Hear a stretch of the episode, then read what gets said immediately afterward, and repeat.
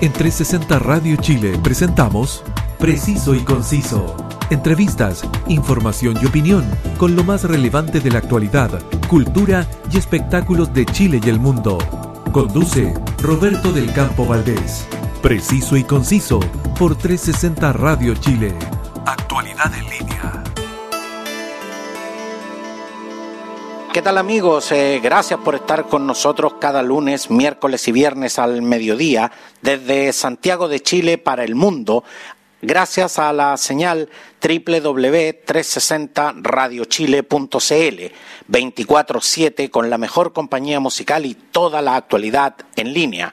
Te saluda Roberto del Campo Valdés y esto es Preciso y Conciso.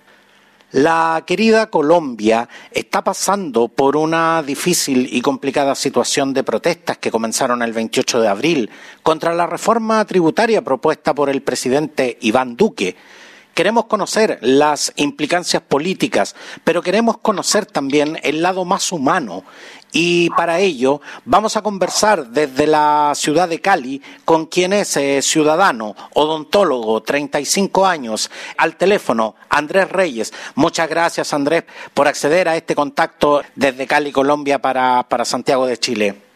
Hola, hola Roberto, muchas gracias a ti por la invitación y un fuerte abrazo de aquí de Cali desde Colombia y un abrazo grande a Chile, eh, un país que quiero mucho y en el que viví muchos años. Exactamente, y, y, también un abrazo para ti Andrés y, y, sobre todo para el pueblo colombiano que, que en estos momentos está viviendo una, una difícil situación.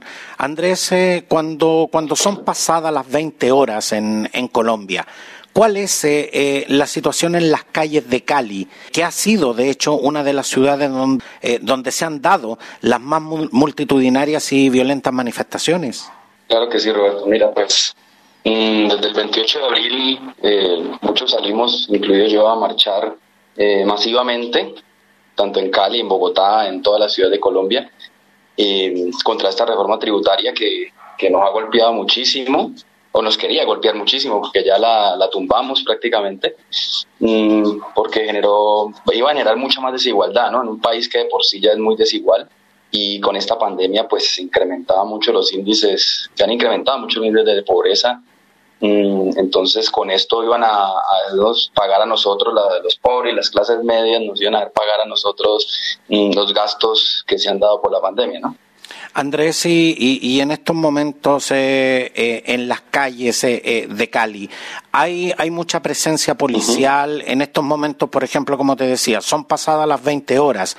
¿Se puede circular libremente por las calles? ¿Cuál, ¿Cuál es la situación? Bueno, mira, la, la realidad es que esto es del día a día, ¿no? tú, un día no se puede pasar, otros días sí. Un día la, la policía hace despejes y tú puedes andar en, el auto o puedes andar en bicicleta y otro día está totalmente cerrada porque las manifestaciones otra vez vuelven eh, a cerrar las calles, entonces hay una incertidumbre diaria, tú no puedes decir un día salgo, otro día no, porque no, no lo sabes en realidad, ¿no? Eh, esta ciudad, yo creo que es la ciudad de Colombia que ha sido el foco principal de protestas y de, y de manifestaciones violentas de por sí, porque lastimosamente aún en, la ciudad de Cali quedan algunos rezagos de, narcotráfico, entonces obviamente hay personas que andan armadas, hay civiles armados, mm, entonces se presentan eh, conflictos, ¿no? Andrés, pero por ejemplo, tú has podido movilizarte a lo, a lo que es tu lugar de trabajo, te, te puedes mover libremente, libremente por, por la calle, ¿Hay, hay transporte público funcionando en este instante. ¿La ciudad en estos momentos eh, eh, está funcionando con, con cierto grado de normalidad? No, no, para nada, para nada. En realidad, mira, lo que se vivió, un desabastecimiento de gasolina, un desabastecimiento de alimentos, Mm, porque hay bloqueos, como te digo, en todas las entradas a la ciudad y, eso está pasando en casi todas las ciudades de Colombia, entonces principalmente aquí en Cali más que todo. Eh, las, principales entradas a la ciudad están bloqueadas, las abren, como te digo, y vuelven y se cierran, entonces hay, hay una incertidumbre, ¿no? Eh, está difícil conseguir gasolina, está... Eh, comida se consigue, pero no la consigues 100% toda, mm, entonces esa es más o menos la situación, como te digo. ¿Y qué es lo que mayoritariamente se ve en, en las calles, eh, Andrés? Hay, hay, me imagino que hay mucha presencia policial, pero ¿se ve, por ejemplo, presencia militar? Sí, sí. Eh, el presidente ordenó que, que llegaran los militares también. En realidad, haz de cuenta que la ciudad pareciera que fuera un domingo, no sé, a las 11 de la noche. O sea, en el día ves muy pocos autos, hay, no hay transporte público porque se vandalizaron muchos buses, se dañaron muchas estaciones de lo que conoce aquí como el mío, que es el transporte masivo aquí en, Cali. Entonces sí hay mucha incertidumbre, hay dificultad para movilizarse. Andrés, ¿y los servicios básicos en general están funcionando? Por ejemplo, ¿están funcionando los colegios y la gente tiene acceso, eh, por ejemplo, a, supermercados y, a servicios básicos en este instante? Mira, como te decía, sí, hay, hay, hay comida, se puede ir al supermercado a comprar, ¿cómo no? Mm, solamente que no hay la suficiente cantidad pues como se ve normalmente, pero sí hay comida. Lo que está más difícil en este momento es conseguir gasolina. Gasolina está escasa, bastante escasa. Hay personas que se quedan todo el día haciendo una fila eh, donde hay, hay bombas de gasolina y, y no consiguen, entonces está súper difícil. Yo he sufrido también esas filas, he estado horas en, buscando gasolina y, y, te toca por suerte de pronto conseguir un sitio, ¿no? Entonces eso es lo que, lo que pasa. Andrés, eh, acá en Chile, desde el 28 de abril en adelante, se habla del estallido colombiano. Eh, usted, Andrés, eh, pasó nueve años en, en nuestro país y hace un año y medio está de vuelta en Colombia. La situación de agitación política que vive hoy Colombia ¿Es comparable con, el estallido social chileno? Mm, más o menos, pero obviamente son dos países muy diferentes, ¿no? Mm, nosotros tenemos, eh, por, obviamente por, por el proceso de paz que no se cumplió, por las guerrillas, hay paramilitares, hay mm, mucho desempleo, mucho más que en Chile. Entonces, yo que he estado en los, en los dos países, obviamente es un poco más complicado aquí porque aquí la desigualdad es mucho más grande, aquí la pobreza es mucho más grande y eso se debe a que, bueno, eh, aquí, si, si tú miras las estadísticas, se, se dice que se roban aproximadamente 50 billones, billones con B larga, de pesos al año. Entonces, el Estado o el gobierno, se, se, por la misma corrupción, no se hacen los, eh, no se, no se da la, parte de equidad social y eso genera mucha, mucha desigualdad. Entonces, lo que, lo que pasó acá fue algo parecido a lo que pasó con el estallido social en Chile, cuando dijeron que le subieron eh, creo que fueron como 30 pesos al metro. Exactamente, subieron 30 pesos el pasaje, el pasaje en metro. Sí, y entonces hubo un estallido juvenil y eso se generó una bola de nieve que pasó a lo que tenía que pasar, pues que que sí yo estaba muy de acuerdo con muchas cosas, porque obviamente sí, sí tenía que pasar, porque el, modelo estaba fracasando. Y en Colombia eh, son modelos parecidos eh, capitalistas, pero mm, aquí la corrupción en el Estado genera mucha mayor desigualdad. Entonces, eh, eso es lo que, lo que ya lo que pasó con la reforma tributaria nos pareció ya como el colmo de que en vez de asumir mayor, mayoritariamente los gastos fiscales, la, las personas más adineradas o las empresas que de verdad están enriqueciéndose con toda esta situación, la tuviéramos que asumir los pobres y los de clase media. Entonces eso iba a generar mayor pobreza y mayor desigualdad. Entonces la gente bueno, más mal que bien se generó este estallido, que nosotros en realidad no le llamamos estallido social, sino que le llamamos paro nacional, acá se le llama generalmente paro nacional, solamente que este ha sido, creo yo, de lo que yo he visto, es el mayor paro nacional que ha habido en los últimos 100 años, yo creo, obviamente desencadenado por, por la pandemia. Ahora, eh, según los analistas internacionales, justamente lo que gatilla esta ola de protestas en Colombia ha sido la, reforma tributaria que el presidente Iván Duque quería poner en marcha y que, y que denominó reforma social, solidaria y sostenible. ¿Cuáles fueron los puntos de esta reforma que hicieron realmente estallar toda la rabia social contenida, Andrés? Sí, mira, pues la, la realidad fue que se iba a incrementar el IVA a la canasta familiar, se iba a poner a declarar renta y a pagar impuestos a personas que ganan, ponle tú en, dólares aproximadamente 300, 400 dólares, eh, personas que son de clase media o media baja, y a los grandes ricos, a, los, a las empresas gigantes, a los bancos, tenían todas las excepciones tributarias. Entonces, eso fue la gota que rebasó la copa y, ya pues todo el pueblo se indignó totalmente. Y de ahora pues obviamente pasó lo que pasó en Chile, que no solamente ya queríamos tumbar la reforma tributaria, sino que también por ahí viene una reforma a la salud que iba a privatizar absolutamente la salud, que es un derecho. Y, mm, y, bueno, y muchas otras cosas que queremos que también es, disminuir el, el gasto el gasto que se genera en los funcionarios públicos eh, que se disminuyan el sueldo, porque si tú te das cuenta, el salario mínimo en Colombia en pesos colombianos es más o menos 900, un millón de pesos, y un funcionario público como un congresista de la República se gana 34 millones de pesos. Entonces la desigualdad es tremenda y eso indigna mucho a las personas, porque el, el Congreso está totalmente desconectado al pueblo y eh, obviamente el Estado el Estado como tal y el gobierno, que en este momento un gobierno de ultraderecha, principalmente cabeza de Duque, pero para nosotros como la mayoría del pueblo pensamos que Duque es un títere del, expresidente Álvaro Uribe, que es en realidad el que el cerebro de todo el, gobierno. Andrés, y, es cierto que eh, esta, esta reforma tributaria eh, quería incorporar impuestos a, bienes y servicios que eh, antes no pagaban impuestos eh, e incluso que se le quería eh, aplicar impuestos a los servicios funerarios. ¿Es, eh, ¿Es correcta esa información, Andrés? Sí, totalmente cierta, totalmente cierta. Se le, como te digo, le iba a incrementar, ponle tú a los huevos, a, a la leche, a, a, comida muy básica que los pobres, si se les incrementa, van a sufrir mucho más y efectivamente a los servicios funerarios. si tú te mueres en Colo te ibas a morir en Colombia con esta reforma tributaria, te iban a cobrar una, una alza de impuestos muy importante. Eh, entonces, imagínate, con pandemia y, hasta uno muriendo se tenía que seguir pagando impuestos. Entonces, es totalmente indignante. El pueblo colombiano pidió al, al Congreso que no aprobara y, y, se, y se desintegrara la reforma tributaria del gobierno a ver, no, no solo lograron que el gobierno echara pie atrás, sino que además lograron que el ministro Alberto eh, Carrasquilla renunciara. ¿Por qué entonces esto no logra calmar los ánimos en la calle? ¿Qué, qué demanda el pueblo eh, que, sienten que aún no se les ha concedido?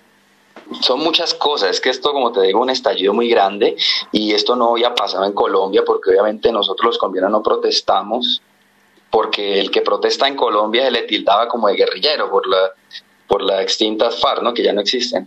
Mm, eh, obviamente ya al, haber pasado esto ya, ya podemos protestar eh, más libremente, entonces ya empezamos a exigir muchas más cosas, sino que obviamente tenemos muchos problemas en el país y, y bueno, se lo tumbó la reforma tributaria, pero ahora, como te digo, hay una reforma en este, en este momento en el Congreso, que es la reforma a la salud, donde se va a privatizar mucho más la salud y nos va a afectar muchísimo más. Entonces, eh, queremos, eh, lo que te digo, cambios mucho más de fondo y hay unos, hay unos puntos que los líderes del paro están planteando en este momento con el presidente, que el presidente en este momento está en Cali, que es el, como te digo, donde están las mayores protestas, está en este momento negociando con los líderes y se están buscando acuerdos. Ya en ese momento ya el, gobierno dijo que iba a, subsidiar el 100% de, la, de las carreras universitarias eh, públicas y bueno, ahí está cediendo más o menos de a poco el, el, gobierno, porque obviamente cada día que pasa son más muertos y más conflictos que se están generando. Andrés, pero el gobierno de Iván Duque eh, esperaba recaudar aproximadamente unos 6.850 eh, millones de dólares eh, a través de la reforma tributaria. Y por otra parte, el pueblo devastado económicamente por los efectos de la pandemia está demandando ayuda y, más atención del gobierno. A ver, ¿esto, ¿esto es solo un tema de dinero? ¿O aquí de verdad falta voluntad política para, resolver esto? Claro, claro. Es que, como te digo, estamos en un gobierno de, derecha derecha muy fuerte, muy extrema y hay muy poca política social. Entonces, mole, te voy a otro ejemplo que, que se me ha olvidado decirte. Si van a gastar 14, 15 billones, billones de pesos en, en unos aviones de, último modelo, últimos aviones de guerra, que eso también ya el nuevo ministro de Hacienda los dijo que ya no los iba a comprar, eh, eh, y ya con eso están ahorrando una reforma tributaria, ¿sí? Entonces, Mm, ellos están priorizando mm, el gasto público en, en, guerra, ¿sí? como si nosotros fuéramos aún un país en guerra y no es así, y no se está priorizando en lo social, en la educación, en lo que en realidad se necesita. Entonces, por eso está pasando lo que está pasando. A través de los medios internacionales estamos viendo imágenes terribles eh, eh, en Bogotá y, y en tu ciudad, en Cali pero, pero déjame, déjame preguntarte, Andrés, por la situación también de otras ciudades que también están siendo víctimas eh, de los efectos de las manifestaciones y la fuerte represión, como, como Medellín, Barranquilla, Cartagena, Bucaramanga, Neiva y Villavicencio. ¿Cuál es la información que se tiene eh, del estado de, de, estas ciudades? Mm, yo estuve, yo estuve eh, hace pocos días, estuve como tres días en Cartagena y, y bueno, Cartagena está relativamente tranquilo. Hay, hay manifestaciones, hay marchas, sí. Mm, Medellín igualmente, Bogotá también, pero creo que el foco principal de violencia y de asesinatos es en, Cali. ¿sí? Mm, hay un, muerto que nos ha dolido mucho, un joven líder de, de las marchas, eh, profesor de yoga, estudiante universitario, que se llama eh, Lucas Villa. Él es un jugador de Pereira que lo mataron posiblemente paramilitares eh, civiles armados. Le metieron ocho disparos porque solamente estaba tapando una de las calles principales de Pereira. Y en este momento él tuvo muerte cerebral y estuvo varios días luchando por su vida, pero al final no lo logró y hoy decretaron la muerte cerebral y ya falleció. Eh, es una muerte que, que duele. Un muchacho tiene 39 años, tenía 37, perdón, 37 años tenía y, así han habido muchos otros jóvenes que o los han matado la policía directamente con, con sus armas oficiales o eh, hay alianzas con, con, ciertos sectores oscuros por ahí que, que están aliándose con la policía y hacen el trabajo sucio y están disparándole. Eh, te digo, el, el domingo hay unas marchas que se llaman la Minga Indígena, que vienen desde el Cauca, desde el, Cauca, desde el sur del país, venían a Cali para ayudar en, el paro y eh, unos bloqueos por parte de ciudadanos de estratos altos, de camionetas eh, de alta gama, donde estos ciudadanos estaban armados y se, hay videos que ellos están hablando con la policía para buscar alguna alianza o qué, no lo sé. Y en este momento hubo un conflicto, creo que fue el domingo, un conflicto muy fuerte entre los indígenas y, este, estos eh, ciudadanos mm, de sectores adinerados donde el saldo es que hubo unos daños y materiales de unas camionetas, una, una camioneta quemada y varios, varios camionetas dañadas, pero eh, hay más de 20 indígenas que fueron avaliados, hay una que está casi para morirse y los demás están muy heridos. Entonces hay una desproporción de, bueno, de violencia entre unos y otros, ¿no? Entonces esto, si sigue así la situación, podría llegar a pasar una guerra civil si, si, no se controla y si no llegan acuerdos a tiempo. Porque de hecho un tema que, que no puedo dejar de tocar es justamente el triste saldo que, que han dejado estas manifestaciones desde el 28 de abril a la fecha. 37 personas muertas, 1.728 casos de violencia policial y 934 detenciones arbitrarias eh, durante las protestas y donde se apunta como principal responsable al, Escuadrón Móvil Antidisturbios, eh, conocidos por su sigla SMAT. ¿Qué exigen en este instante los colombianos como, como medidas reparatorias a, estas graves violaciones a, a los derechos humanos? Sí, cómo no, claro. Bueno, esas son las cifras oficiales las que tú manejas. En este momento, hoy dieron las cifras, ya van más de 40 ya van de más de 40 muertos a nivel nacional por eh, estas protestas. Y entre lo, lo que piden los, los líderes del, del, paro es que hay una reforma en la policía, una reforma profunda y una reforma en el SMAT para que ellos eh, de verdad tengan, eh, se respeten los derechos humanos, hayan armas de real, en realidad no letales, porque ellos disparan, estos gases lacrimógenos, le disparan a la cara a, los manifestantes y muchos, ah, como pasó en Chile también, perdieron ojos. Sí, yo tengo el, el hermano una amiga perdió un ojo allá en Chile, era primera línea. Y, y, eso está pasando también aquí en Colombia. Entonces, el ESMAD eh, sí está atacando muy fuertemente a los manifestantes y, se está buscando que se haga una reforma profunda para que se respeten los derechos humanos. Porque en estos momentos, eh, ¿cuáles son los métodos de, eh, de control antidisturbio que en estos momentos está utilizando el SMAT? ¿Cuáles en definitiva son las armas que están utilizando contra, contra civiles y, especialmente contra civiles desarmados? Sí, ellos pues, obviamente tienen su, su, bolillo, pues su palo de, defensa y los escudos y tienen unas, ¿cómo me puede decir esto? Como unas pistolas que lanzan estos gases lacrimógenos, solamente que ellos no lo lanzan al suelo o al aire, sino que lo lanzan en muchas ocasiones a la, a, la humanidad de, de las personas entonces ha generado muchísimos lesionados también. Ah, no sé si has visto videos, pero están, hay muchos videos en redes sociales de, policías y SMAT eh, cogiendo golpes a los manifestantes entre 5 a 1 o, más, ¿sí? Y hay, como te digo, hay policías, hay muchísimos videos de policías disparando sus armas eh, contra, la, contra la población sin ninguna razón. Porque lo que te comentaba Andrés eh, es que nosotros a través de las imágenes que nos llegan de medios internacionales eh, hemos visto imágenes, la verdad, eh, donde, donde ha habido una, una represión que ha sido brutal. Y, y, te lo pregunto directamente, Andrés, ¿en estos momentos el SMAT está utilizando armas letales para disolver estas manifestaciones? No, el SMAT como tal, yo, yo en, las manifestaciones que he estado, no, no lo he visto utilizar armas letales. Los que han utilizado armas letales es la policía. La policía, la policía raza, los policías normales, ellos son los que, ellos sí tienen armamento letal, tienen pistolas.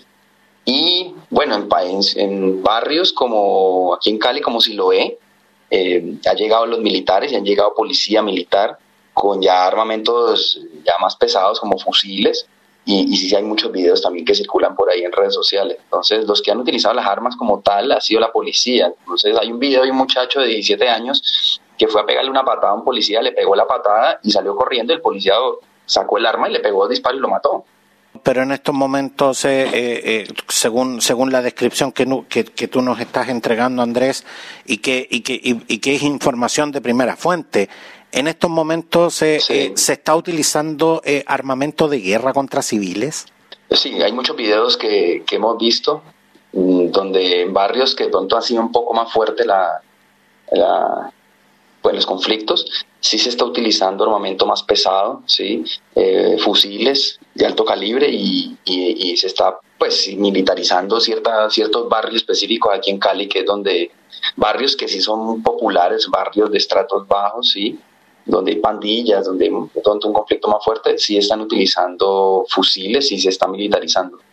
Andrés, y tú no, y tú nos decías de que, de que en estos momentos las cifras que yo acabo de entregar son las cifras oficiales, de hecho eh, son las cifras a las mm. cuales eh, eh, se puede acceder en este instante. Pero ¿cuán, cuán alejados estamos, estamos de esa realidad cuando hablamos de que a la fecha hay 37 personas muertas ¿a cuánto podría realmente alcanzar la cifra en, un estimativo? Sí, igual esto es muy, muy relativo, ¿no? No, se puede dar una cifra exacta, pero yo creo que ya han sobrepasado más de las 45 personas tranquilamente. Hay que esperar que se actualicen los datos, pero, pero obviamente, mira, hay un problema también que es que ahora los poderes que supervisan al gobierno también son parte del gobierno, que lo que la Procuraduría, la Contraloría, la Fiscalía, todos son eh, afines al uribismo, ¿sí? Entonces, obviamente hay también una manipulación de, de, las cifras. Entonces, tú miras unas cifras oficiales, pero extraoficialmente son mayores. Esa es la realidad. Porque en estos momentos tenemos estas cifras de personas muertas, pero ¿cuánto es lo que se estima eh, hay en este instante de personas desaparecidas? Personas que no se sabe en estos momentos su paradero y que no se sabe tampoco si están vivas o están muertas. Ese dato no lo tengo presente, no lo tengo exacto, mm, pero, pero ese es muy difícil de, saber exactamente cuántas pueden ser. Eso podremos ver más adelante. En este momento no tengo el dato exacto de personas desaparecidas, la realidad. Andrés, ante la incontrolable situación de orden público que, vive Colombia, eh, miembros del Partido Centro Democrático han pedido al presidente Iván Duque que decrete el, estado de conmoción. ¿Qué es el, estado de conmoción interior y en qué afectaría o ayudaría en, eh, eh, este caso a Colombia en el día de hoy? Sí, el estado de conmoción interior es, es una facultad que tiene el presidente para poder acceder a todos los poderes y, bueno, sería lo más cercano a estar en una dictadura, más o menos, ¿sí? Porque ellos puede, podrían entrar los militares, podrían entrar los policías sin orden judicial a cualquier casa y podría haber una masacre impresionante. Entonces sería lo más grave que podría pasar.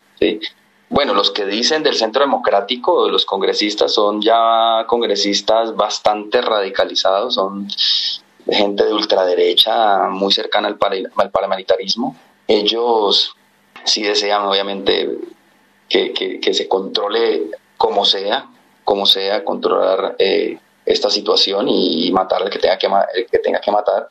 Pero Duque no es tan radical, es un poco de los menos radicales de, ese partido. Entonces, eh, igual la situación es muy, muy parecida al estado de conmoción, es muy parecida porque, como te digo, ya está militarizado y y bueno, están utilizando, como te digo, las armas contra los civiles indiscriminadamente. Entonces, la diferencia entre el estado de conmoción y no decretarlo es prácticamente decir unas palabras. Más que eso es, es muy parecido a lo que está pasando. Andrés, eh, y en estos momentos, ¿cuán estable o, o cuán inestable es el gobierno de Iván Duque? Bueno, ahí es un tema, sí, complicado, porque en este momento hay una, no sentimos que tenemos un presidente. Él vino hoy a Cali, pero él debió haber venido ya hace muchos días. El alcalde de Cali desde hace mucho tiempo lo está, está solicitando al presidente para que tome la carta en el asunto. Entonces, eh, no se siente que haya, que haya un gobernante que ponga la cara, por lo mismo que te digo, porque para mí Duque no es el presidente, él es un títere que, que maneja Álvaro Uribe Vélez que es en realidad el que, el que da las órdenes, ¿sí? Si tú miras el Twitter de Álvaro Uribe Vélez, el expresidente, ha puesto unos tweets tremendamente violentos.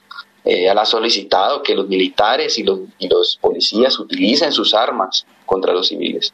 Eh, uno de esos tweets lo, quitó Twitter. Creo que en este momento eh, tiene cancelada la cuenta de Twitter el, el expresidente Exactamente, tiene, tiene cancelada la, la, cuenta Twitter justamente por eh, glorificar la violencia, esa es la, esa es la razón por la cual eh, Twitter cerró su cuenta, justamente por lo que tú nos dices, porque el, el expresidente Álvaro Uribe, la verdad es que eh, esta semana se, se salió de madre con, con, con, todo lo que, con todo lo que dijo y, y llamando definitivamente al poder militar a aplicar toda la represión posible.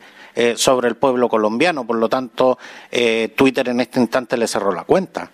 Exactamente, sí. Él, este señor, bueno, para nosotros, eh, Álvaro Uribe es como un, como un Hitler, Hitler criollo, para nosotros le decimos, porque es una persona que es, en este momento él ya está en decadencia prácticamente, o sea, eh, él, tiene un porcentaje muy bajo de aceptación a la gente en las estadísticas, porque definitivamente ha destruido el proceso de paz, ha hecho toda la guerra contra el proceso de paz. Eh, eh, su, su, discurso siempre es la guerra, su discurso siempre es la FARC, no tiene más que decir. Entonces, obviamente, el proceso de paz y el lograr la paz en Colombia definitivamente eh, acaba con su discurso. Entonces, él, quiere, es una persona que, que no, no se llena ¿no? De, de venganza, porque según lo, lo, que se dice en la historia es que el, expresidente Uribe, su padre lo mató la guerrilla.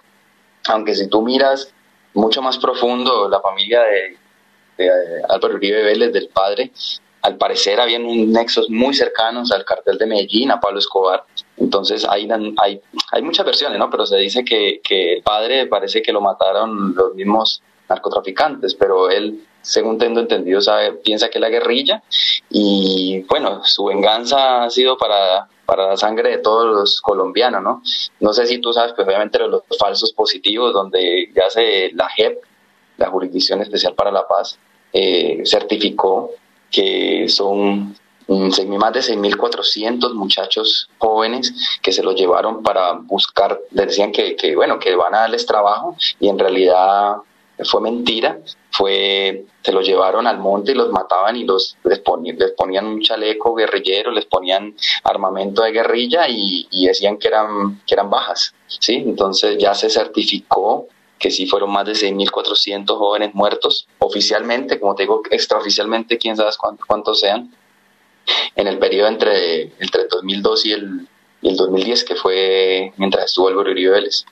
Quiero, quiero darte las gracias, eh, Andrés Reyes, eh, por acceder a este contacto desde Cali, Colombia, para Santiago de Chile, en exclusiva para Preciso y Conciso. Deseo de, de, todo corazón que el querido pueblo colombiano eh, encuentre el camino de paz que, tanto necesita hoy y que sobre todo se detenga la violencia y las terribles violaciones a los derechos humanos de las que son víctimas eh, eh, en este instante muchos ciudadanos colombianos. Muchas gracias, Andrés, por estar hoy con nosotros. Gracias a ti, Roberto. Un abrazo a ti, un abrazo a tu a, todos y un abrazo a Chile que le tengo un gran cariño porque es otra patria para mí. Muchas gracias, eh, Andrés. Así llegamos al final de otra edición. ¿Quieres eh, volver a escucharla o compartirla? Búscanos eh, como preciso y conciso en Spotify y en las principales plataformas y directorios podcast. Síguenos también en nuestras redes sociales. Cuídense mucho y nos vemos en 360 Radio Chile. Esto fue Preciso y Conciso. Entrevistas, información y opinión con lo más relevante de la actualidad, cultura y espectáculos de Chile y el mundo, junto a Roberto del Campo Valdés. Preciso y Conciso por 360 Radio Chile. Actualidad en línea.